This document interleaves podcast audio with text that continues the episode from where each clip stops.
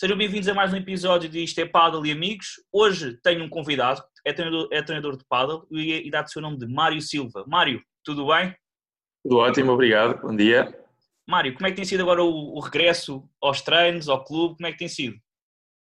A primeira fase, quando regressámos, tínhamos a questão dos cobertos, descobertos, foi aquela confusão inicial que houve aí algum, algum celeuma, o que é que era coberto, o que é que era descoberto, o que é que era indoor. Então foi difícil no início porque o clube onde eu trabalho, o Play Paddle do Estoril, só tínhamos um campo outdoor, muitos treinadores, toda a gente a querer regressar, pá, foi ali uma ginástica um bocadinho complicada, era marcar eu fico com estes dias, este de manhã, tu ficas com estes dias à tarde, podemos satisfazer toda a gente, mas agora já encarreirou. E felizmente para nós a procura ainda é maior do que antes do, do confinamento. Parece que as pessoas estão a tentar fazem contas a quantas vezes não jogaram por semana e agora estão a tentar repor todas as vezes que não jogaram. É bom. Ó oh, Mário, e eu sei que o Mário antes também era, era professor de ténis também, não é? E como é que surgiu o paddle? É assim, eu comecei a jogar paddle, não me recordo bem se foi 2003, 2004, quando a Quinta da Marinha, em Cascais, foi aberto o ginásio, fizeram três campos de paddle, que ainda lá existem hoje em dia. Estão lá mais seis, mas neste, existiam só três e na altura até era o Pedro Bivar e o Mário Zé Gomes estavam responsáveis pelo Rackets Club da Quinta da Marinha, e havia um grupo grande de espanhóis que vivia aqui em Cascais, que estavam cá de multinacionais e que jogavam, vinham de Espanha e jogavam paddle, e começaram a fazer ali alguns encontros, uns primeiros torneios, começámos a jogar, uhum. e fiquei apaixonado na altura, joguei durante aí dois ou três anos, e depois não sei do, porque o paddle esfriou um bocadinho. Também alguns deles regressaram para a Espanha, outros foram recolocados noutros sítios e esfriou um bocadinho. Até que depois voltámos a ter o boom a partir de 2010, 2011, que é, é conhecido todo. E o Mário esperava que este fenómeno do paddle tivesse a atingir este nível? Ou pensava que era só é assim, moda? É assim, como todos os professores de ténis na altura achavam que era um bocadinho moda. Uhum. Mas quando começamos a, a, tentar entender um bocadinho melhor toda a dinâmica ligada ao paddle, não tem como ser só uma moda, porque é um desporto que cativa, é, tem uma curva de aprendizagem rápida, tem o convívio, que é uma coisa que na parte do ténis era quase combinavam dois amigos iam jogar ao sábado de manhã, adeus, yes. vemos para a semana. O paddle não é bem assim. E com essa parte de convívio, o paddle tem tudo para ser um, um sucesso. Além de que, como é um desporto que cativa as senhoras, e muito, o sucesso é garantido.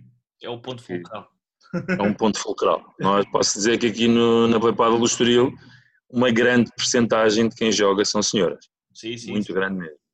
Omar, e agora pegando também nessa parte do ténis, quais é são as maiores dificuldades que tem quando está a iniciar um jogador que vinha do ténis ao paddle? É assim, toda a gente quando chega, a primeira coisa que diz é epá, isto os vidros é uma grande confusão. Mas na realidade a grande confusão é passar de colocar velocidade na bola para retirar velocidade na bola. Porque no ténis batemos forte, a bola passa pelo adversário e acabou. Aqui não. A bola vem forte, bate no vidro e continua em jogo. Essa para mim é a maior dificuldade que as pessoas demoram mais tempo a entender, é retirar velocidade e começar a jogar com os vidros.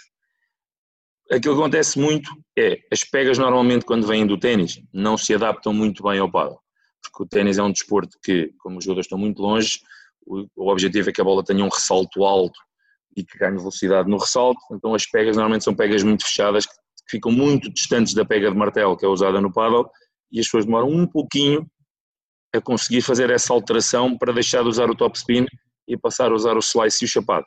Essas para mim são as maiores dificuldades que quem vem do ténis sente, é conseguir retirar aquela mania do top spin e depois a mania de pôr velocidade na bola. Depois a compreensão dos vidros, são duas ou três aulas e as pessoas percebem que existe ali um, uma mecânica, ok, isto salta para aqui, salta para ali, este faz duplo tal, é rápido. Agora, a questão que para mim demora mais tempo é retirar em velocidade a bola. Essa para mim é a maior. E, e acho que o Mário concorda comigo, por exemplo, quem, tem, quem já teve experiência no squash, ténis, etc., tem mais facilidade para pessoas, por exemplo, como eu, que nunca tiveram contato com uma raquete. Uh, a primeira pergunta que eu faço quando aparece alguém para jogar é experiência de desportos de raquete. Se já tiveram ou não tiveram. Todos os desportos de raquete, bem ou mal, têm algum transfer de uns para os outros. Sim.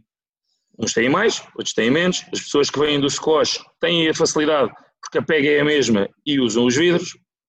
usam paredes à volta delas, têm um vidro atrás, estão habituadas aos ressaltos dos vidros, depois têm a dificuldade que no squash ainda dão mais porrada na bola que no ténis. As que vêm do ténis têm a questão das pegas, demoram um bocadinho a alterar e a questão de nunca terem jogado com vidros. Depois aparecem outros que vêm do badminton, o badminton tem muitas transferências com as pancadas por cima da cabeça, que fazem muitas smashes e bandejas, isso há sempre qualquer coisa para, para tomar. Quem nunca fez desportos de raquete tem uma vantagem ao mesmo tempo, que é não tem estereotipos. Não vem com vícios. Exatamente. Por exemplo, a aprendizagem dos vidros começam logo a ser uma coisa natural porque é, o primeiro desporto que fazem é aquele e existem vidros. Aprendem logo, não têm esses vícios, acaba por. Temos muitos jogadores em Espanha. Lembro-me a primeira vez que tive que jogar com uns, umas férias, que fui à Espanha, fui jogar com uns, com os espanhóis e marcámos um jogo no hotel, é pá, porreiro, vamos aqui fazer, dar o nome para jogar um joguinho ao final do dia. Pá, e cá éramos, eu tinha sido jogador de um bom nível no ténis, uhum. tinha, até achava que jogava bastante bem pádel, e chegámos à Espanha, jogámos com os senhores barrigudos, já bem entradotes, eu tinha vinte e poucos anos, pá, levámos uma tareia de meia-noite e, olha, afinal eu não sei jogar isto. E os senhores quase não transpiraram, mas é, porque eles jogam pádel, nunca jogaram ténis, jogam pádel, têm 20 anos de experiência de colocação no campo, acima de tudo, como é que se movimenta no campo. E nós, pá, foi uma humilhação, mas foi uma aprendizagem, pronto. então, e como é que se tira esses vícios que o Mário estava a falar? Uh, qual é a técnica que o Mário usa? Uh, porque, por exemplo, os, a malta do, do ténis uh, tem muita mania dos vidros, é fazer tipo guarda-redes, é não deixar a bola bater no vidro. Como é que se tira esses eu, eu uso um bocadinho a expressão parecem guarda-redes de handball. Sim. Estão ali a tentar apanhar as bolas todas antes de chegarem ao vidro.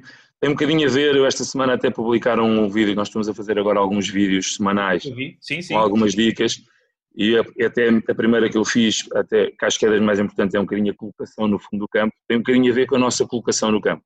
Quem joga ténis tem a mania de apanhar a bola muito na subida. E então coloca-se muito perto da linha e ao colocar-se muito perto da linha vai levar com muitas bolas junto do corpo. E o instinto é logo, joga para o outro lado.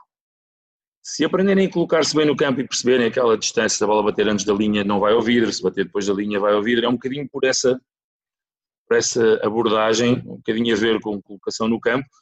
Já jogaste algumas vezes comigo no, antigamente, quando eu trabalhava no Ace Team, e eu, uh, eu gosto muito da parte tática do jogo. E todos os exercícios que eu utilizo em treino, gosto que as pessoas, mesmo quando estão a fazer exercícios com o cesto, haja sempre a preocupação de perceberem o porquê de fazer aquilo a nível tático. Se abordarmos isto a nível tático, lembremos-nos sempre que isto é um jogo. Eu prefiro uma pessoa que tem aulas uma vez por semana e joga duas vezes com os amigos porque faz jogos, do que aquela pessoa que só tem aulas e não faz jogos. Essa pessoa vai ter muito mais dificuldade em aprender o que é o jogo do paddle do que uma pessoa que pratica com os amigos e que joga. As situações são completamente diferentes. Isto está em jogo. Isto é um jogo, isto joga-se. Uhum. Podemos ter aulas, mas acho que as preocupações principais, da minha parte, é quando as pessoas estão a treinar, que existe muita parte tática do jogo, para que consigam logo rapidamente transferir aquilo que estão a aprender para o próximo jogo que fizerem com os amigos. É um bocadinho por aí.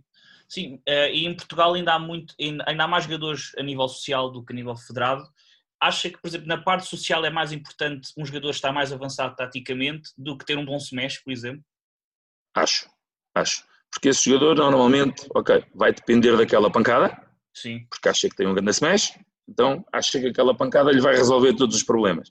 E de repente vai apanhar um jogador do outro lado que sabe que, como ele gosta de jogar depressa, vai-lhe amolecer o jogo, joga uma bola baixa, a seguir joga uma bola por cima, joga uma bola baixa, depois joga uma bola por cima, e esse smash que ele acha que é muito bom, deixa de ser feito na zona de conforto e começa a ir para o vidro, começa a ir para o fundo da rede, isso é o começo do jogo acabar para ele. O jogador que taticamente melhor jogar é aquele que vai ganhar o jogo. No final, será assim. Tecnicamente pode ser muito bom, mas se não souber taticamente jogar, é muito difícil ganhar um jogador que nem tem a mesma técnica, que tem pegas se calhar um bocadinho diferentes, mas que consegue colocar uma bola por baixo, consegue perceber quando é que é para jogar baixo, quando é que é para jogar alto, quando é que é para jogar cruzado, quando é que é pelo meio. Quem souber fazer isso melhor vai acabar por ganhar o jogo. Uhum. E agora pegando no que o Mário falou há pouco da pega, eu lembro-me, relembro-me quando eu comecei a jogar, era um dos meus problemas. Eu nunca pegava bem na raquete e foi uma luta durante meses nisto. Isto é muito importante no paddle? Eu sei que é, É muito mas, sim. é mesmo muito importante, porque uma pega de martelo, que é a pega mais utilizada, permite-nos, faltando um pouquinho atrás por causa da questão do ténis, que os jogadores que vêm do ténis usam o top spin, no paddle não há top spin. Eu tenho aqui a minha raquete, o top spin exige que eu faça isto à bola. Uhum. Utiliza-se no ténis porque existem cordas, e as cordas fazem a bola enrolar. Aqui não há cordas, Pois aqui não há. vai deslizar. Hoje em dia as raquetes, no início as raquetes não tinham estas rugosidades que têm agora. Hoje em dia já introduziram um bocadinho de rugosidades para haver mais um bocadinho de controle na bola. Mas isto, com a pega de top spin, a bola vai, rola, chão, enrola, chão. Uhum. Se a pega for correta, nós temos duas pancadas principais, que é bola chapada e bola cortada. Um jogador que tenha uma pega de martelo consegue cortar, consegue chapar e depois consegue jogar por baixo, consegue fazer lobes, consegue jogar bem com os vidros, porque vai ter preparações um bocadinho mais curtas. Porque a pega de martelo permite-lhe jogar com preparações um bocadinho mais curtas. Todas as pegas outras obrigam sempre a haver um bocadinho de swing. E o swing, como sabes, se des um passo atrás já estás a bater com a raquete no vidro. Sim. A pega de martelo permite-nos apanhar a bola um bocadinho mais na subida, permite-nos manter a raquete mais perto do corpo e isso faz toda a diferença. Mário, agora mudando aqui um pouco o assunto, como é que o Mário tem visto o desenvolvimento do paddle em Portugal? Já há muito mais clubes do que quando o Mário começou a jogar em 2003, há muito mais jogadores federados. Como é que tem visto esta evolução? Assim, a evolução é perfeitamente exponencial, como toda a gente sabe. Aquilo que nós estamos agora a notar um pouquinho é atingimos aqui talvez, não estamos no pico ainda de- dos praticantes, mas os praticantes do paddle, quando eu comecei a jogar, e nos últimos, se calhar até há 4, 5 anos, era muito uma faixa para cima dos 30 anos. 30, 40 anos, 50 anos, eram as pessoas que jogavam paddle. Depois começaram a haver uma faixas mais baixas e começou a ser um fenómeno que é os miúdos que jogavam muito bem ténis de competição e começaram a jogar paddle. E como têm um espírito competitivo miúdos de competirem muitos e muitos anos no paddle, hoje em dia são os nível 2 e nível 1 são quase tudo miúdos que vieram, eram atletas de alta competição de ténis, que se mudaram para o paddle e que agora são jogadores de paddle ótimos. O que acontece? Temos essa parte que já existe agora, que é umas faixas mais baixas, e o próximo passo, que é aquele que está a ser começado a dar agora, e que eu tenho visto no último ano, ano e meio, a ser cada vez mais consistente, é a entrada de miúdos mais pequenos para o paddle. Antigamente acontecia, os miúdos entravam para o ténis, começavam a ter aulas de ténis com 6, 7 anos, e depois que os pais jogam paddle, eles fartavam-se um bocadinho do ténis, porque o ténis demora um pouquinho mais, a curva de aprendizagem é mais lenta. Então, olha, os pais jogam paddle, vai jogar paddle. Agora já os miúdos entram diretos no paddle. Turmas de miúdos de 6 anos, 7 anos, que nunca fizeram outro desporto de raquetes e vão diretos para o paddle. E esse será o próximo passo. E se calhar daqui a uma ou duas gerações estaremos como os espanhóis com miúdos que só aprenderam a jogar paddle, que não têm essas dificuldades de mudanças de pegas, porque começam imediatamente a aprender as coisas corretamente. E esse será o próximo salto exponencial no paddle, é nos praticantes mais novos.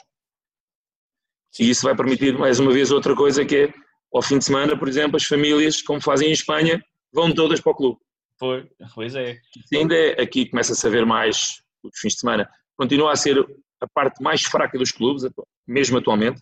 Uhum. Português não tem essa, esse hábito de ir para o clube ao fim de semana, passar o, fazer vida de clube, passar o dia no clube. Uhum. Os clubes ainda também, aquilo que acontece é que pro- provavelmente as estruturas dos clubes atualmente ainda não estão muito viradas para aí, porque ok, temos os campos, temos um, um barzinho pequenino, mas ainda não temos uma, uma coisa que cria uma envolvência muito, muito grande e que seja muito apelativa para passar lá o dia. Os espanhóis têm isso, entram no clube de manhã, os miúdos têm aulas, os pais jogam, depois almoçam, depois jogam à tarde outra vez, e isso será aquilo próximo passo com esta introdução dos miúdos. Se calhar os clubes futuramente vão passar a ter um bocadinho mais de ocupação aos fins de semana, se houver lá está essa preocupação de criar coisas para as famílias. Sim, Deixar de ser só o pai que vai jogar ou a mãe, pá, se calhar pode jogar o pai num campo com os amigos, a mãe joga no outro, depois jogam mistos e os miúdos estão a ter uma aula. Uhum. sim, sim, sim, sim. E isso vai criar uma dinâmica de fim de semana diferente no clube, porque a seguir, olha, os teus filhos estão na mesma aula que os meus, então se calhar combinamos um jogo, a seguir almoçamos. Pois, exatamente. E depois à tarde, olha, pá, estamos aqui, se calhar, olha, vamos jogar mais um bocadinho. Em Espanha isso é recorrente, Belíssimo, sim, sim. é recorrente, aqui ainda não. Sim. Que é um, ainda há um caminho a, a percorrer. Dos jogadores que temos Mas- emprestado dos espanhóis, todos nos disseram. É, grande, eh, uma pequena parte isso começou no ténis, pronto, é normal, mas a maior parte deles, os mais jovens, já nasceram com a raquete na mão. O pai jogava, sim, sim. jogava, a mãe jogava, etc. E eles já tinham essa cultura inserida neles e pronto, e foi muito mais fácil. E claro que não têm vícios, não têm nada, e acho que é aí a grande diferença entre Espanha e Portugal no paddle é essa, até porque já têm mais anos de paddle do que nós. São 30 anos de, de avanço. De avanço, Isso sim, sim, sim. ainda faz alguma diferença, mas atenção, são 30 anos de avanço, de avanço mas nós recuperamos muito terreno. Sim, sim, sim, sim, sim. Sim já temos, por exemplo, tem havido os campeonatos do mundo de juvenis e os nossos miúdos batem-se batem-se com eles com muito menos anos de prática, porque temos bons treinadores em Portugal, felizmente, e as coisas vão começando a, agora, no último, equilibrar. Agora no último, no último Mundial já se viu alguns resultados. Exato, exatamente, é por aí que eu estou. Nós já começamos a, a aparecer. É que eu digo, dentro de uma geração ou duas estamos, estamos, equivalentes, estamos equivalentes, porque isto também de repente eh, as bolas saem por 3, saem por 4, os espanhóis não vão crescer um metro de altura mais do que nós, para conseguirem que a bola em vez de sair por 4, sai por 5 quase. É, as coisas nós, nós vamos acabar por estar caminho para chegar ao, Exatamente. ao deles. E isto mas demora, demora um bocadinho, mas já estivemos mais longe. Já estivemos mais longe. E onde é que se insere o paddle escolar disto? Acha que têm vindo a trabalhar bem esse, essa porta para o paddle? Porque muitos, muitos dos miúdos estão na escola é, é futebol, futsal, handball, basquete alguns, uh, mas o paddle nunca lhes vão... Por exemplo, 90% dos miúdos que estão na escola não sabem o que é, que é paddle. E acho que o paddle escolar é uma boa porta uh, para os miúdos conhecerem e depois irem para os clubes e por aí em diante? Uh, eu vou-lhe dar um, isto um bocadinho... O que acontece é o ténis, paddle, badminton. Badminton não, porque o badminton até está bastante inserido dentro da, da, do, do desporto escolar. Os desportos de raquete ainda são conotados um bocadinho com elites. Sim, sim. Bem ou mal, ainda temos um bocadinho a conotação das elites e que são desportos caros, eh, só são para uma faixa de gente que tem dinheiro. Enquanto não conseguimos esbater um bocadinho esse, essa imagem, não é assim tão simples. Pois, aquilo que tem acontecido de vez em quando, por exemplo, aqui na Play Paddle, temos alguns, durante o ano letivo, que vêm duas vezes por semana, algumas escolas vêm cá porque tem essa disciplina inserida do, do paddle, tem inserida no, no desporto escolar deles. Mas eu acho que tem que partir um pouco mais por ser a ida, primeiro que tudo, aos, às escolas. Temos que ser nós a ser proativos nesse, nessa abordagem, não esperarmos que sejam as escolas a querer vir ter connosco. Sermos nós a ir ter com as escolas. Uhum. Porque se não for feito dentro da escola, vai continuar os mesmos 90% a não ter, a não ter acesso uhum. a não saber o que é que é, tem que ser uma coisa que te, não sei se será através de fazer parte do currículo, claro. ser uma atividade que é um clube, serão que possam ser os clubes em particular a abordar escolas e a pedirem para ir lá uma vez por mês, por exemplo, fazer isso é um caminho que ainda é preciso fazer, mas não podemos estar sentados à espera que sejam eles a vir. Ah, sim, isso não, isso, não, isso nunca vai acontecer. Até porque como volto a dizer, ainda há um bocadinho o estigma que é um desporto de elites, uhum. que na realidade não é. Podemos, hoje em dia, pá, temos marcas, os materiais podemos comprar, desde barato até muito caro. É verdade. Mas continua a haver o estigma de que e tal, isto é um desporto para elites, é só gente que tem dinheiro. Quando não é assim, e, acho, e se nós formos olhar, há muita criança que tem talento mais que suficiente para jogar, e que não joga porque acha que aquilo vai ser muito caro. Pois. Não sei, mas e aí vai partir um pouquinho também pela abordagem que a própria Federação terá em relação a este assunto. Porque nós ainda somos um desporto recente, não é não temos um historial muito grande, já temos muitos praticantes, já temos muitos federados, é o, é o desporto que mais cresce, mas combatemos com alguns desportos que têm já algum peso e que, eu vou-lhe dar um exemplo, em, eu trabalhei durante dois anos em Santarém e todos os desportos coletivos são apoiados pelas câmaras municipais. Os miúdos pagam muito pouco para jogar futebol. Se tiverem que ir ao clube de ténis para jogar ténis ou para jogar se calhar são quatro ou cinco vezes aquilo que pagam para fazer futebol. Sim. Porque tudo é subsidiado, estes esportes têm um peso que os ajuda muito. E isso, como é que nós vamos combater isso? Se não houver a nível federativo um, realmente um, um interesse em esbater estas, estas diferenças, é muito difícil os clubes conseguirem concorrer. Eu sou da opinião, por exemplo, a maior parte das turmas, quarta-feira à tarde não tem aulas, sexta-feira à tarde não tem aulas, pelo menos uma vez por semana não tem aulas à tarde. Porque não utilizar essa vez por semana para ir eh, aproveitar? Olha, estas turmas, depois do almoço, neste dia têm um. Nem que seja se fizerem isso, uma, se fizermos isso uma vez a cada, a cada trimestre, já começa logo a haver ali o bichinho Sim, sim. Pois há, muito, pois há muitas outras coisas associadas que são programas de desenvolvimento, programas de que já têm a ver com federação, que isso, pois, isso já, tem que já... ser debatido noutros, porque depois descobre-se um talento e o que é que se lhe faz? Pois. Não tem capacidade financeira para suportar, mas pode vir a ser um. E quem é que vai apoiar? Pois, o problema é esse, é porque tem que é o privado, é o clube privado, é o clube privado que vai apoiar, também, também existe. Já mas, existe, sim. mas não é assim tão simples. E não é um caminho, assim. é um caminho sinuoso ainda. Sim, ainda Tem sim. que ser uma, algumas, algumas barreiras, mas definitivamente passa por aí. Conseguir que os miúdos tenham acesso, porque estamos com um sucesso muito grande nas faixas 20, 30, 40, 50 anos, 60 anos, é inegável o sucesso, temos que ir às bases. Lá está, como estavas a referir, os espanhóis dizem, os miúdos já nascem com uma raquete de na mão. É verdade. Porque os pais jogavam, porque os avós jogavam. Aqui os miúdos ainda não conhecem. Os adultos conhecem, os miúdos ainda não conhecem assim tanto. E, e, acho que aqui vai haver um problema, porque temos esta geração de Ricardo Martins, Pascoal, uh, Miguel Oliveira, Rocha, e não há uma geração que os acompanhe depois uh, a nível de WPT. Acha que vai haver ali uns 3, 4 anos depois de, deles se retirarem ou começarem a ter menos resultados, que, que não há ninguém que os acompanhe? aconteceu um bocadinho isso com o ténis. Vou dar o exemplo para trás. Aconteceu um bocadinho isso com o ténis. Havia uma geração que era chamada a geração dourada, que era o Nuno Marcos, João Cunha Silva, o Bernardo Mota, Manuel Couto, uhum. eram os quatro mosqueteiros, chamavam-nos mesmo assim, os quatro uhum. mosqueteiros, e depois houve um hiato grande, quando eles se retiraram, até apareceu o João Sousa. Sim. Temos o Frederico Gil e um com os resultados no meio, mas... Mas, para aquele renome, há aqui um, e eles nunca atingiram os resultados de, nem do Frederico nem do, sim, nem sim. do João Sousa. Mas era uma geração que era um exemplo e depois houve ali um hiato. Uhum. Aqui provavelmente vai acontecer o mesmo, mas como já está, mas não, não demorará tanto tempo.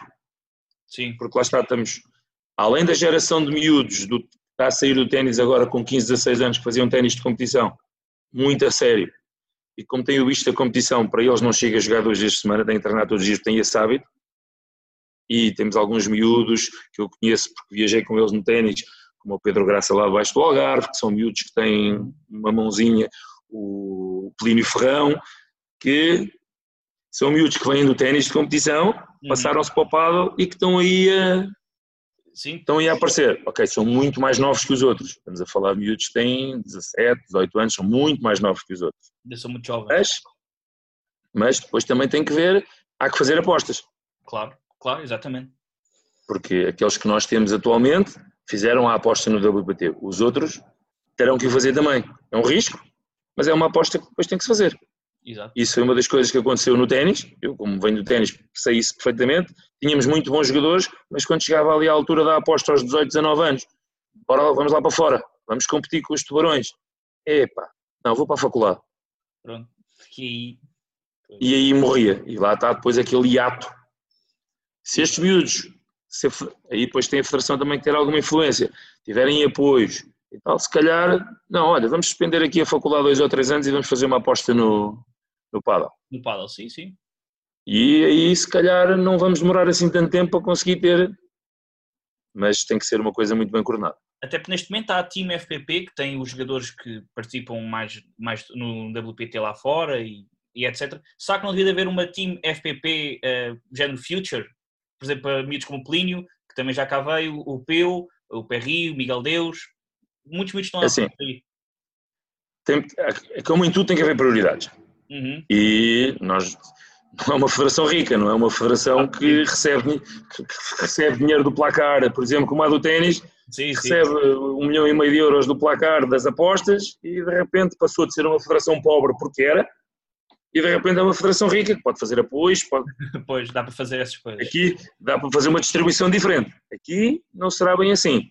Agora, já existem bastantes clubes, existem bastantes pessoas com algumas empresas de nome que jogam. Uhum. Se calhar passará um bocadinho por apoios dessas empresas, patrocínios para esse tipo de times que estavas a falar, pá, porque não o Team Zone, ou o Team Nós, ou o Team Vodafone, ou o que queiram chamar, e um que, é- que é uma marca que apoia esses jogadores para eles poderem fazer esse salto qualitativo.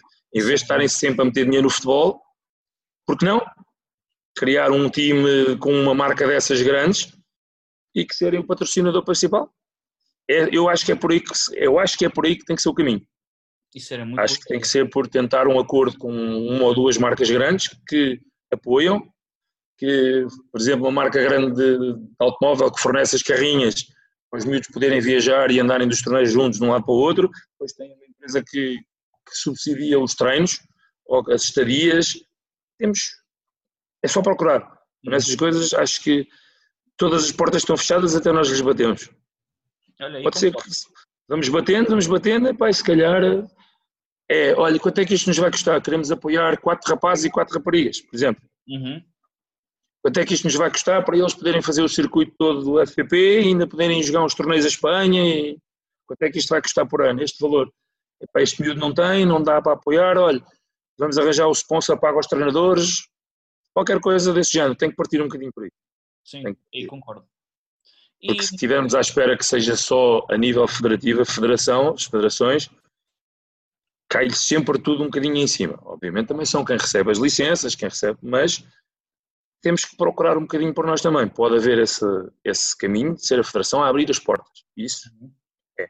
Mas tem que haver um projeto para isso. Exato. Tem que haver um projeto mesmo para isso. Falaste agora nesse. Existe já um time, porque não fazer times mais novos?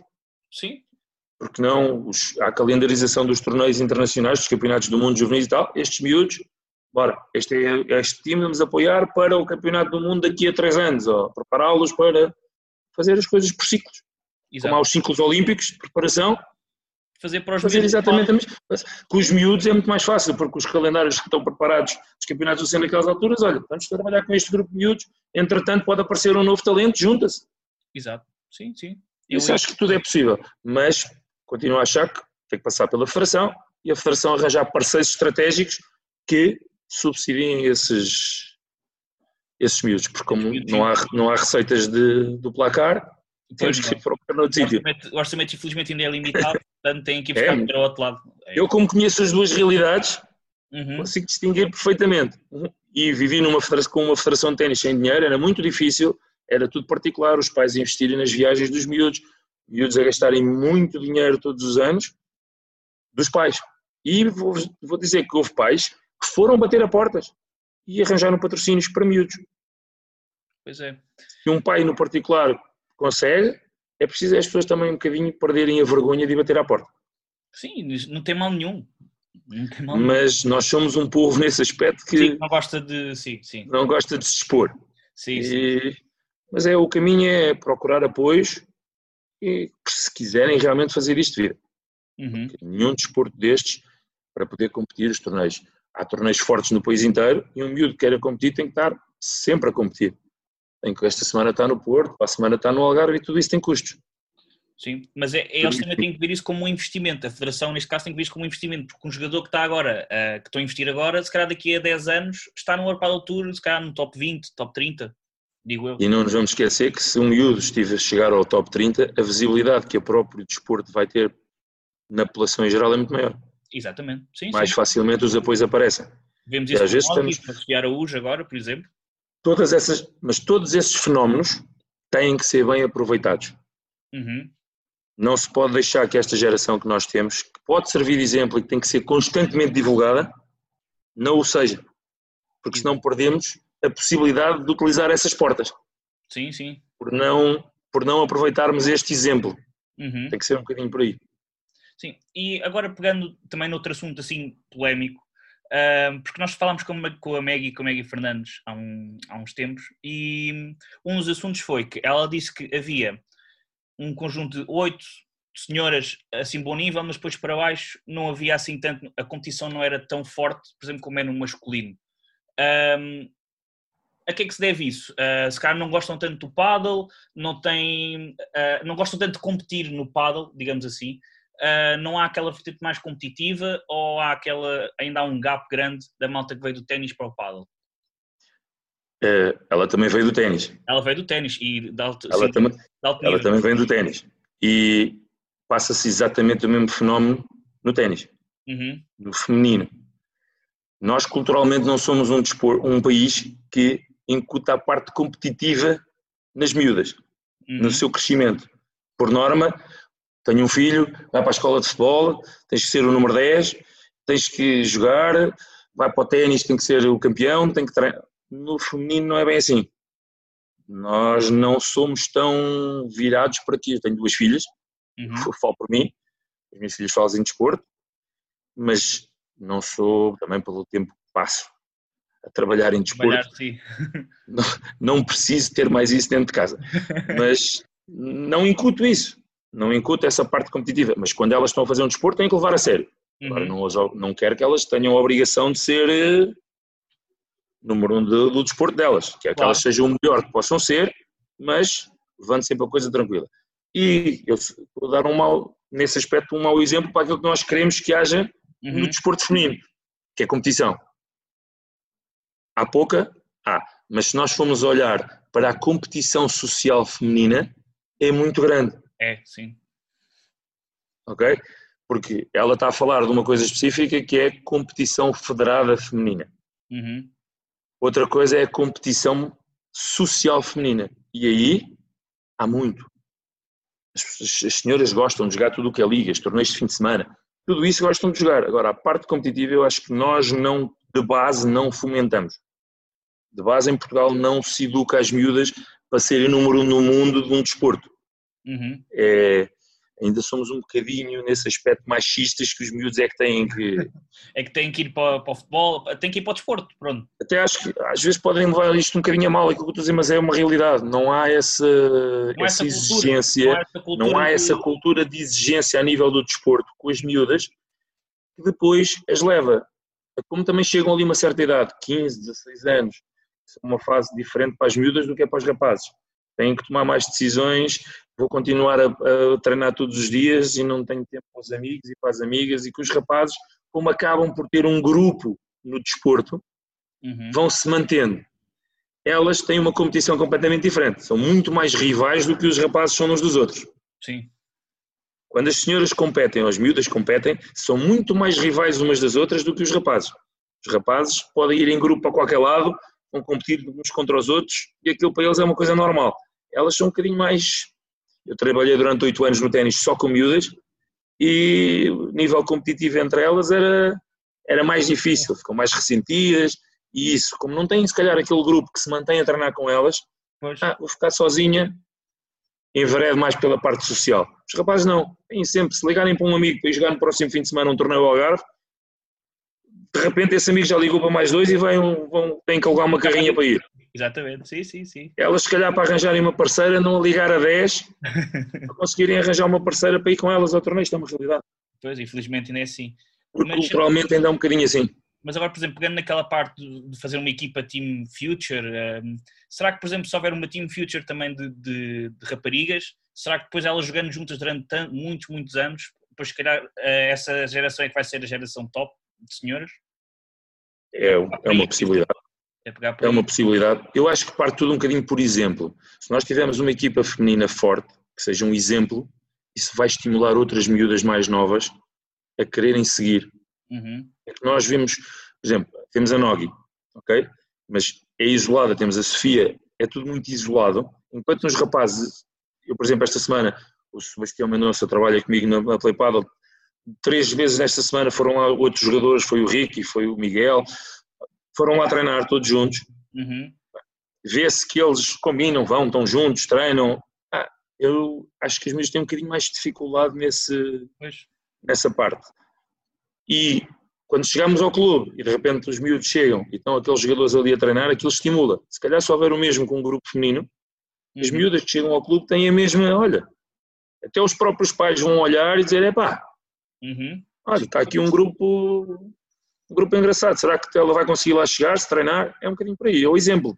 É pegar por Por aí. exemplo, Exatamente. E nós temos este exemplo, temos, do, temos uma jogadora que realmente é a melhor jogadora, se formos a comparar masculino e feminino, é a melhor jogadora, Sim. temos que a aproveitar. Se calhar temos que a aproveitar de uma forma que ela algumas vezes vai fazer umas clínicas com miúdas em clubes, por exemplo, Isso é importante. não só, obviamente que tudo é importante, estes podcasts, todas estas apresentações, mas ser palpável. Os clubes investirem em chamar para virem ao seu. Vem fazendo, não é, uma, não é uma questão de uma clínica, é uma, está ali, vê as miúdas a jogar, joga um bocadinho com elas, é um bocadinho por aí. Acho que temos que aproveitar essas situações. Sim, agora, Acho que é importante. Pensando nisso, vemos muitas clínicas de jogadores, de jogadores masculinos, mas não vemos muitas clínicas de jogadoras femininas. E isso, se calhar, pode ser. Pois, nunca tinha pensado nisso. Parte um bocadinho por aí. É tudo sempre muito virado para o masculino. Eu volto a dar o exemplo do ténis. Eu trabalhei no Clube Ténis Estoril durante 10 anos e o ténis feminino era muito mais fraco que o masculino.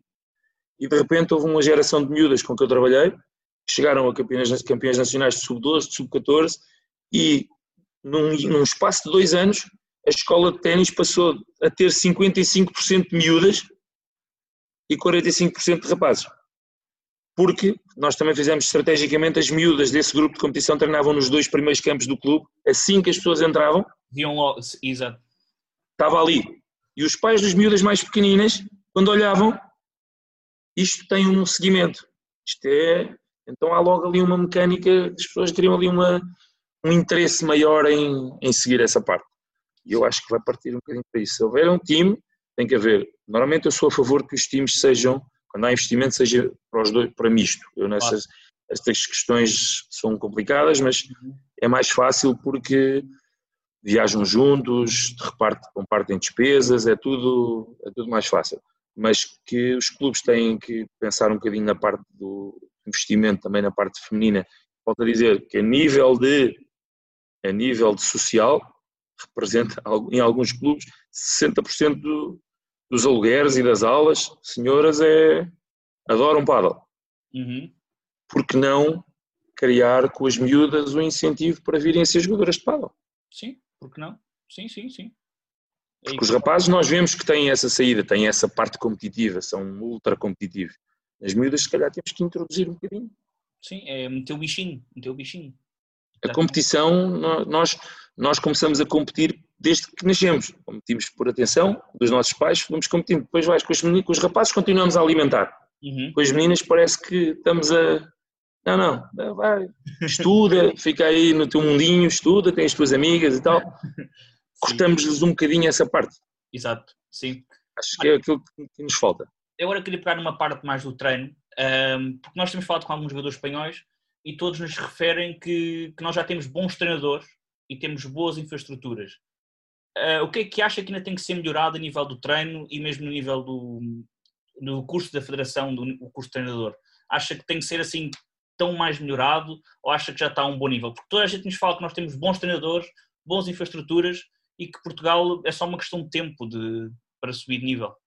Sim, essa questão do tempo, já, já E falámos claro, sobre isso, vamos, vamos ter sempre que demorar algum tempo. Uhum. Quando falas dos cursos da Federação estarem bem estruturados ou não, eles já foram reestruturados, porque eram de uma forma e hoje em dia são de Uhum. forma diferente. Aquilo que eu acho um pouquinho é, nós tiveram que, entre aspas, aligerar um pouquinho o grau de exigência dos cursos por falta de professores. Ok? Ok. Cresceram, nasceram muitos clubes, muitos, e de repente não, há professor, não havia professores para todos. E eu acho muito bem, foi uma coisa que demorou muito tempo no ténis, que no paddle felizmente já, já levou, não levou com esse problema, que foi as pessoas a trabalharem sem certificação, também ainda existe, Ainda existe. mas, mas como há cada vez mais procura de cursos, há- começa a haver mais pessoas a, a, estarem, a terem carteira profissional para trabalhar, Uhum. que acho que isso é muito importante, ter mínimo de conhecimentos a todos os níveis, não é só a nível técnico, a todos os níveis, não é só tenho jeito, pego uma ra- uma raquete e numas bolas e vou ensinar alguém a jogar, há de haver, um boc- tem que haver um bocadinho de pedagogia e metodologia naquilo que estamos a fazer, Sim, mas à medida que formos andando para a frente, vamos ter que começar a afunilar um bocadinho o caminho. Se calhar o curso nível 1 podemos ser menos exigentes e depois temos que começar no ténis funciona igual. A primeira formação é para monitores, não é para treinadores. Sendo que quase todas as pessoas que estão paddle em Portugal só têm quase o nível 1, é o meu caso. Depois, quando começarmos a fazer níveis mais nível 2, nível 3, como há no ténis, uhum. já tem que ter um grau de exigência muito maior e depois acontecer aquilo que acontece lá fora, aqui em Portugal, ainda não acontece mesmo no ténis, que é para dar treinos a partir de um certo nível, tens que ter um certo nível de treinador. Aí concordo. Ok? Eu comecei mais a sério a dar treinos de paddle, como tu sabes, no ano passado no East Team. Sim, sim, sim, sim. E conversámos várias vezes porque é que eu não tinha muito interesse na altura em haver jogadores de nível 2 e nível 1 a jogarem lá no clube. Eu disse, olha, isto é uma realidade. Os jogadores de nível 2 e nível 1 jogam muito entre si. Marcam com os seus amigos e jogam naquele dia. Não é o consumidor do clube padrão que joga todos os dias com os amigos e marca com outros grupos e faz mix e, e depois é assim, com um ano ou dois ou três de treinador, sou eu que vou estar a dar treinos a, tre a jogadores nível 1? Exato. Esta consciência precisa ver um bocadinho é, o que é que eu quero fazer, a quem é que eu quero dar treinos e para quem é que eu estou preparado para dar treinos. Lá fora isso já existe um bocadinho mais do que existe em Portugal. Aqui um treinador dá tudo o que aparece. Sim. Lá fora as coisas estão um bocadinho mais estruturadas. Lá fora fala em Espanha. As coisas estão um bocadinho mais estruturadas. Temos dentro do mesmo clube, temos vários treinadores, estes estão direcionados para isto, estes estão direcionados para aquilo. É um bocadinho por aí. Se calhar há pessoas que são ótimos para estar a dar aulas a miúdos pequenos, mas que não serão tão bons para dar aulas a, a, adultos porque não têm a mesma forma de comunicação, comunicam bem com os miúdos, mas não comunicam bem com adultos. E vice-versa. Treinadores que são muito bons para dar aulas a adultos e não são tão bons para dar aulas a miúdos. É verdade. Treinadores que dão excelentes treinos a jogadores nível 4 e nível 3 que estão na aprendizagem, mas depois têm muitas dificuldades porque, lá está, voltamos à primeira parte da conversa, pois a nível tático já não conseguem aquilo que um jogador de nível 2 ou nível 1 precisa. Exato. Porque não é, embora as jogadas sejam muito parecidas, não é, pois há ali uma série de variantes que já é preciso ter conhecimentos para. E é aí que diferencia o nível 3 para o nível 2, 1, não é? é... Oi, e, mas aí tem que diferenciar também no treinador. Exato. Porque não é a mesma coisa dar treinos a um jogador de nível 3 e dar treinos a um jogador de nível 1, não é igual. Sim, não é o grau de exigência, Sim. O, o grau de detalhe e de exigência não é o mesmo. E não temos assim tantos treinadores em Portugal para fazer esse trabalho a esse nível. Por isso, quando falamos de fazer teams e desse tipo de coisas, tem que haver aqui, ok, e quem são os treinadores para fazer esse trabalho? Exato. Sim. Não é só vamos criar aqui o time, ok, e o time, ok, o time, time, time e depois. E o time treina com quem? É pá, mas treinador, os treinadores podem dar treinos a esse time, estão no clube tal. E depois a federação vai contratá-lo ao time tal para dar treinos para a federação, em que estrutura, se a federação não tem uma estrutura própria? Ora está, sim, sim. Pois, depois entras noutra guerra, que é, ok, o time tal vai treinar no clube tal, com o apoio da federação, e depois vem o clube B, que não tem os, os jogadores a dizer, pá, isso é concorrência desleal, porque os jogadores estão a jogar ali, roubaram o meu treinador para fazer os treinos ali com aqueles... Isto é, não te rias porque isto... Pois, eu sei, mas... Porque isto mexe aqui com uma série de coisas que é preciso ter... Coisa. Isto mexe muita coisa, sim. sim. E... É, quando, quando começamos a passar para a fase da alta competição, há aqui uma série de sensibilidades que é preciso saber. Enquanto os clubes têm os seus jogadores nível 3, nível 4, nível 2, andam, fazem a parte social e tal, depois quando começamos, ok, agora quer fazer uma academia. Existem já alguns jogadores que têm academias com o seu nome, treinadores que têm academias com o seu nome, ótimas, fazem um excelente trabalho, mas que são coisas locais. Sim. Não é uma coisa que tu possas dizer isto, isto é replicado em. Isto é um sistema que é replicado em vários sítios. Uhum. Sim, sim, sim, sim, sim, já percebi. Como tens em Espanha, por exemplo, do Horácio Clemente, que tem os seus clubes e que os treinadores Seguem são formados por ele. Metodologia. São formados por ele, trabalham para ele e seguem todos a mesma metodologia. Mas dentro daqueles, depois há os que dão os nível 4, os nível 3, os nível 2 e os nível 1 e os que andam com os WPTs. É, é aí que depois aquilo é quase uma fábrica, começa em quem faz isto, quem faz isto, quem faz isto, até é. chegámos ali. E é assim, eu, por exemplo, este ano eu, há um treinador português que trabalha com, com ele, com o Horácio, que é o Francisco Freitas, está lá a uhum. trabalhar já há dois anos, que fazem clínicas que nós podemos levar pessoas lá, eles fazem, têm uma estrutura montada para fazer clínicas de quinta a domingo, por exemplo. E que acho que são coisas que os clubes, eu tentei fazer este ano, mas ia fazer uma viagem em abril, eu sou Covid. Sim. Eu ia levar oito pessoas para terem a experiência de treinar quatro dias lá, eles arranjavam-nos o alojamento, arranjavam tudo, tinha o preço tabulado deles, claro. eu ia acompanhar, para as pessoas terem uma experiência de como é que é treinar naquele sistema que eles têm treinavam de manhã, de tarde, tinham aulas teóricas, tinham parte física, tinham parte de jogos, para ter uma experiência. Temos a Espanha aqui ao lado. Sim, e por que não aproveitar? Porque não aproveitar, como estou a falar desta, porque nós trabalhamos, o Francisco está a trabalhar connosco agora aqui na Play uhum. durante o verão, que aqui ainda por cima está tudo fechado em Espanha, e ele montou esse programa e eu ia fazer esse programa lá em Espanha com alguns jogadores aqui do clube. E até eu, eu partilhei até com, com, com o teu pai e com, com o teu tio, porque eles, ao ano passado, eu já, já, tentei fazer isto há um ano, não tinha conseguido porque era, tínhamos pouco espaço temporal para fazer. Uhum. São coisas que acho que podemos aproveitar mais. Há em Valência, há em Barcelona, há em muitos sítios. Tem que é, contactar, perguntar quanto é que custa um programa e começar. Porque não levar miúdos a fazer estágios lá durante uma semana, a jogar com os jogadores de lá, com os miúdos de lá, metodologias, perceber, até para os próprios treinadores. Eu, por exemplo, quando montei isto, não montei este, esta estrutura, não montei o intuito de ganhar dinheiro, não ia ganhar dinheiro. Eu ia era passar quatro dias na academia, os jogadores que têm aulas comigo, a absorver o que eles lá fazem, a falar com os diretores, com os treinadores, a ver treinos todos os dias, e é um pouquinho isso que nos falta. Fechamos aqui na nossa casinha, fazemos o nosso trabalho, falta-nos um bocadinho mais. Íamos à procura de mais, lá está como o desporto escolar convencemos nós a ir lá. E nós Aqui também o mesmo. Não podemos esperar que sejam só eles a vir cá. Exato, sim, sim, sim. Podíamos começar aí. E o meu, interesse nisso era esse, era ir aprender um pouquinho mais, vendo o que é que eles fazem no dia a dia. Sempre coisas para aprender, sempre. Sim. Até porque, por exemplo, o Miguel passou uma, uma, uma, temporada em Bilbao, o Pascoal também passou uma temporada em Espanha, o Peu tinha falado connosco, que não fosse esta situação também do Covid, também tinha ido lá à Espanha eles também procuram ir à Espanha, uh, mas acho que faz falta também os treinadores, como o Mário referiu, irem absorver, absorver conhecimento, porque eles têm muito para ensinar e, e estão muito mais estruturados do que nós, porque têm muitos anos também de avanço disso e eles também têm, muitos, têm, muito, têm muitos anos de avanço e têm a coisa, também tens, atenção, também tens má qualidade. Não, não digo o contrário. Não, não... Também, tens má, também tens má qualidade. Isso é, em todo o lado há o bom e há o mau, mas nós sabemos profissionais sabem onde é que está o bom. Procurem. Exatamente. Procurem. Eu quando comecei a dar aulas, quando comecei a ter interesse em dar aulas de paddle, nos meus tempos livres vinha para aqui para a Plepada do Estoril ver o Francisco e o Pitucas a dar treinos. Pois é.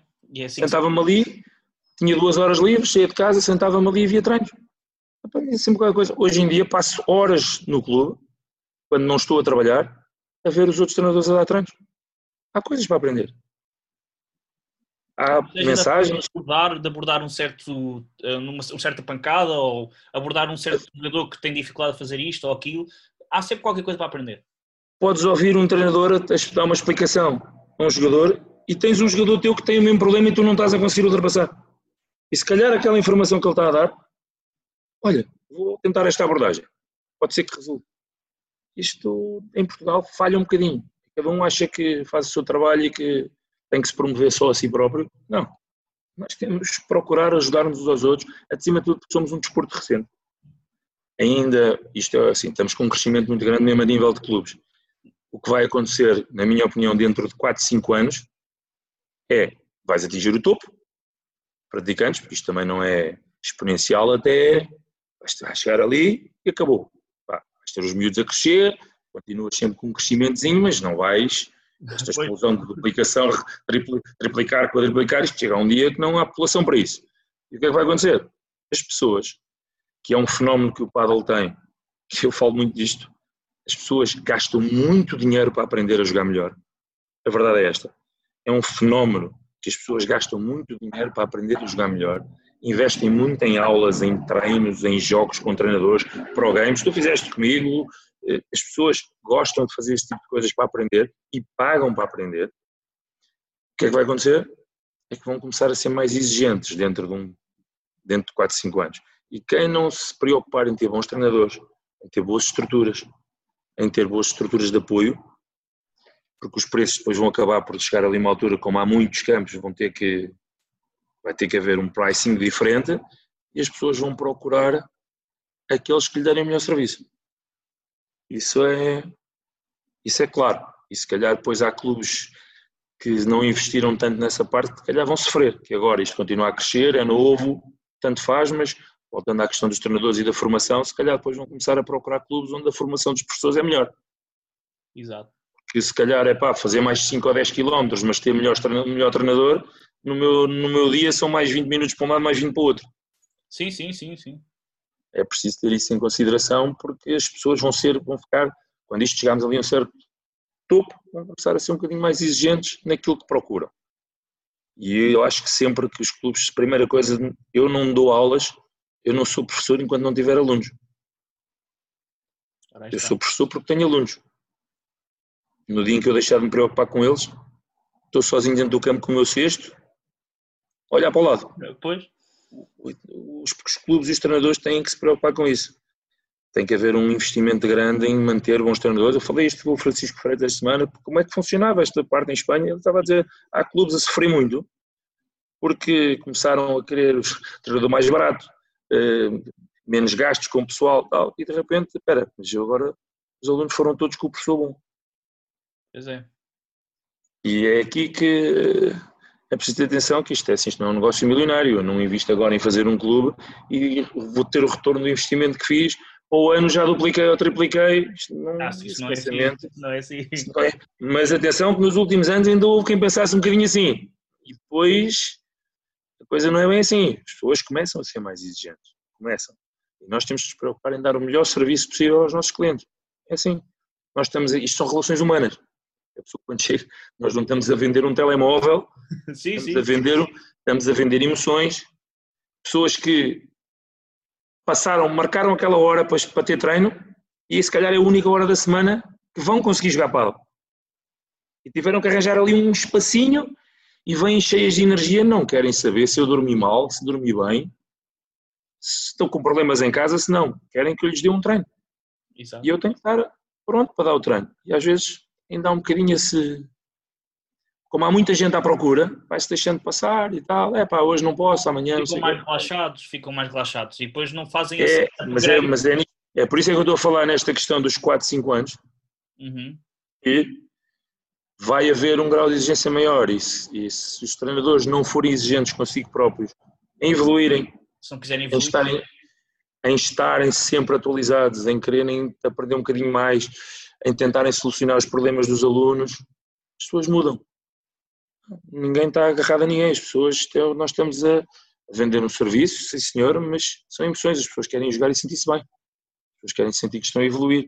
Compram um pack de aulas e não podem chegar ao final do pack de aulas também a achar que vão ser o... o Paquito o- da zona, sim. Pronto. Mas querem sentir que aquilo que lhes ensinaram foi, foi produtivo, Exato. melhoraram. E se nós tivermos essa preocupação, essa pessoa, se calhar, vai comprar outro pack. E, E por aí em diante. Sim, sim, sim, sim. Eu acho que e isso é vai, trazer o, e vai trazer o amigo. E depois fez o pack de aulas sozinho e a seguir pede, olha, agora gostava, para já aprender aqui um bocadinho, quero uma aula de grupo. E é assim que, que se vai mantendo os... E é os assim, se alunos. faz, é assim que se faz mesmo o Mário com, com os pro games. Eu lembro na altura, o meu tio foi fazer. O meu tio disse: Epá, olha, fiz lá um pro game com o treinador no Ace, não sei o quê. Levou-me a mim, levou o João, levou-me. E, e isto, é, eu estou a dar este exemplo porque foi assim também. É preocupar-se e, e depois, claro que há sempre essa repercussão depois. Que, por isso é que o Mário tem tantos alunos, tem tantos pro games e está sempre ocupado das 9 até às 11 da noite. Mas é importante as pessoas perceberem que nós estamos a lidar com emoções, as pessoas procuram Uhum. boas sensações. E é só, é só com isso que nós temos de nos preocupar. Em que as pessoas tenham, um- passem um bom momento, passem um bom tempo e depois passa. Passa a palavra.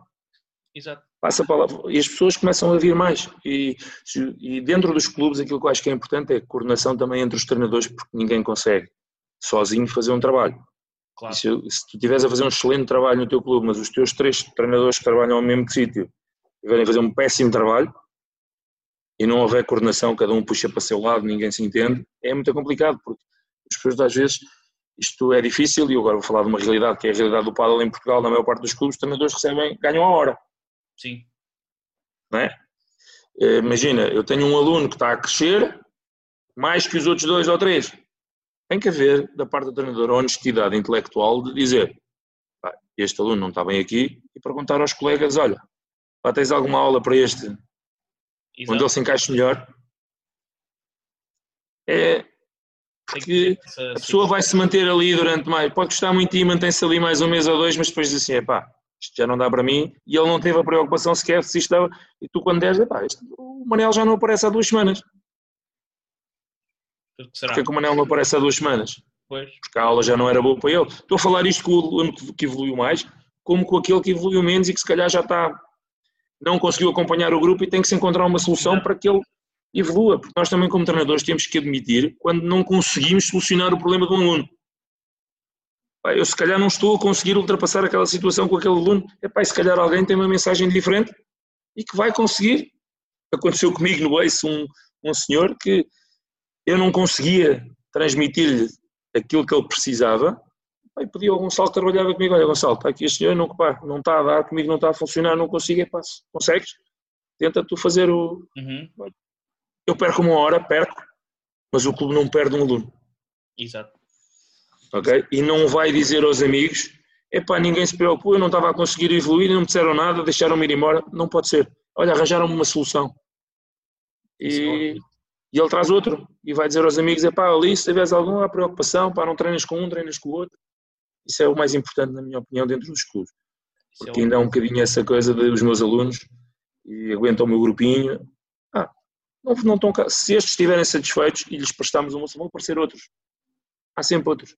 É importante é não cairmos naquela situação que todos os anos que acontecia. Vou falar do exemplo do ténis, que era na altura em que o ténis tinha muita gente, havia clubes que tinham 200 alunos. Em setembro perdiam, em setembro havia 70 que não voltavam. Mas como entravam outros 100 novos, pois eles não. Quem queria saber? Mas o desporto ténis, o desporto ténis, perdeu 70 alunos. Okay? Não foi aquele clube, foi o desporto ténis que uhum. perdeu 70 alunos. Multiplica isso por todos os clubes e, já dá um e vê quantas pessoas tiveram uma má experiência e que não vão falar bem do ténis. Como passa-se o mesmo com o paddle. Se tiverem uma má experiência, não vão falar bem aos amigos do paddle. E isto depois é uma, é uma bola de neve. Uma bola de neve, exatamente. Bem, Mário, nós estamos agora a terminar. Isto passou no instante, uma hora de conversa passou no instante. Uh, deu muito gosto tê-lo aqui, conversámos um bocadinho, nós já tínhamos tido estas conversas no, eh, depois dos programas, com o tio, com o João, ali, e é bom partilhar estas conversas para que toda a gente ouça, uh, e porque há aqui muita coisa que o Mário referiu, mesmo a situação do Team Future, dos patrocinadores, e agora esta situação do, da, de, de, dos se preocuparem com os clientes, isto é muito importante as pessoas também perceberem que isto também não é só um negócio e que isto é um negócio também, mas que há, muita, há muitas pessoas que se preocupam com isto e que e querem que a modalidade se desenvolva, etc. E acho que isto é muito importante também partilhar com as outras pessoas. Não, é, a mensagem que tem que passar é isto é um, um jogo que é super divertido jogar. É uma coisa que para mim foi uma surpresa quando comecei a jogar, porque diverti-me imenso. A mim, mas também é, tinha aquele espírito competitivo, tudo era, era tudo competição. Hoje em dia eu adoro, aliás, já fizeste comigo, adoro fazer programas. Uhum. Adoro. E seja com o jogador nível 4, com o nível 2, para mim é igual, o empenho é o mesmo, porque eu quero, gosto de ensinar. E aquilo que eu acho é que quem está dentro dos clubes, quem tem clubes, quem trabalha na recepção, trabalha nos, como treinador, seja jogador, preocupem-se com os clientes. Preocupem-se que as pessoas passem um bom tempo. Que quando saem do clube, cheguem a casa e falem, epá, hoje joguei, é um momento de prazer. Quando falarem com os amigos a seguir, epá, foi ótimo, epá, fui ali, não interessa em que clube foi, porque isso é importante para todos. Porque uma má experiência no clube A não faz do meu melhor. Nem, não é que se calhar aquele cliente passa para o meu, mas aquele, aquele clube pareceu deu três clientes que não voltam ao paddle. Se tiveram uma má experiência, o mesmo se passa connosco. Se tiverem uma má experiência, há um ou dois, se calhar, que vão procurar noutro sítio, mas se calhar há outros que já nem. Olha, a experiência foi má, não, não gostei. Tem que se preocupar com o cliente, é preciso, é importante. Porque há muitas vertentes do paddle que são negócios, nós não podemos comparar o paddle em Portugal com em Espanha, são 5 milhões de praticantes. Se cada um gastar 10 euros por semana em paddle, é um negócio de 50 milhões por semana. Sim. É, é diferente daqui não, não vamos lá conseguir chegar a esses números, mas podemos chegar a um, números engraçados na nossa. Mas se tratarmos bem os clientes, se tentarmos cativar, se estivermos disponíveis, se estivermos com um sorriso, se estivermos sempre empenhados, as pessoas voltam, voltam, trazem os amigos, trazem as famílias. Isso é o mais importante, é terem prazer.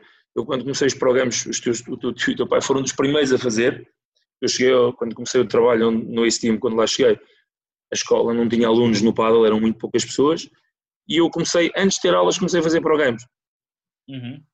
E as pessoas começaram a, a vir jogar, e a seguir começaram a fazer aulas. E depois foi, como tu sabes, foi... Foi uma bola de neve e pronto. E, e, e felizmente, epá, eu saí porque tinha outras ambições profissionais, o Gonçalo, houve uma, uma determinada altura, o Gonçalo Pacheco lá trabalha, houve uma determinada altura que eu o chamei, porque ele estava interessado também em entrar no Val, bora, vamos trabalhar juntos, e ele seguiu o caminho, e o clube continua cheio, isso para mim é uma alegria. Porque aquilo que foi lá montado durante um ano, como sabes, de costume, era das 8 da manhã à meia-noite. Era verdade. Trabalhar e conseguiram manter, porque criou-se uma boa relação com as pessoas e as coisas mantiveram-se. É isso é que é importante, é melhorar, melhorar. Eu sempre tive uma máxima para mim no meu trabalho, nos clubes onde trabalhei, que esteja melhor do que quando eu cheguei. E, e se isso for assim. Aconteceu no Ace, seguro. Mas isso é que tem sido o meu lema, que quando eu saio, que esteja melhor do que quando eu saí, quando eu entrei. Exato. Se toda a gente pensar assim, o paddle tem tudo para ser, para ter um futuro, um futuro risonho. Sim. Mário, muito obrigado por ter estado aqui connosco. Obrigado, Já foi cinco estrelas, deu-me um gozo enorme tê-lo aqui.